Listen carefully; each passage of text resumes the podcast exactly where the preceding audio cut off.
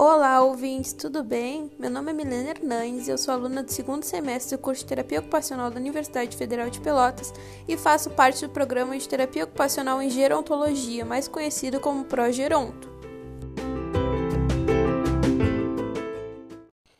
Três mitos sobre o envelhecimento de acordo com a Sociedade Brasileira de Geriatria e Gerontologia.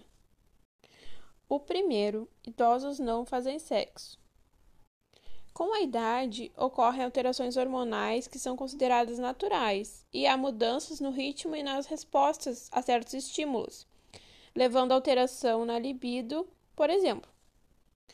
Algumas comorbidades e seus tratamentos podem sim interferir diretamente na função sexual.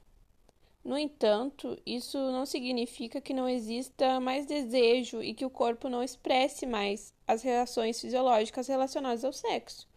Em outras palavras, idosos saudáveis continuam podendo ser sexualmente ativos. O segundo mito é que a demência é uma consequência da idade. A demência, na verdade, é toda doença que acomete o cérebro e que leva a esquecimentos e dificuldades em executar tarefas do dia a dia. Idosos podem ter uma memória não, não tão eficiente, mas isso não traz prejuízos para a vida.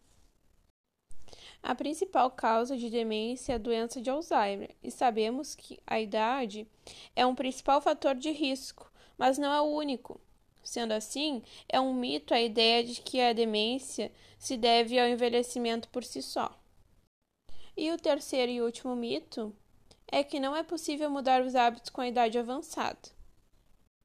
Essa é uma outra ideia estereotipada. Idosos podem sim mudar seus hábitos e adquirir novos conhecimentos, são comuns as dificuldades com as novas tecnologias ou as mudanças rápidas pelas quais o mundo está passando.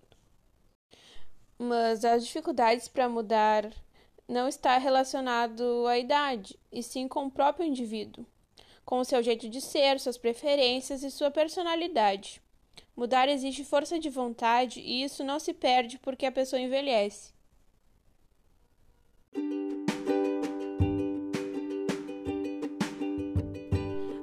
Agradeço vocês pela atenção. Lembrando que nosso Instagram é ProGerontoFPL tudo junto e o nosso Facebook é ProGeronto.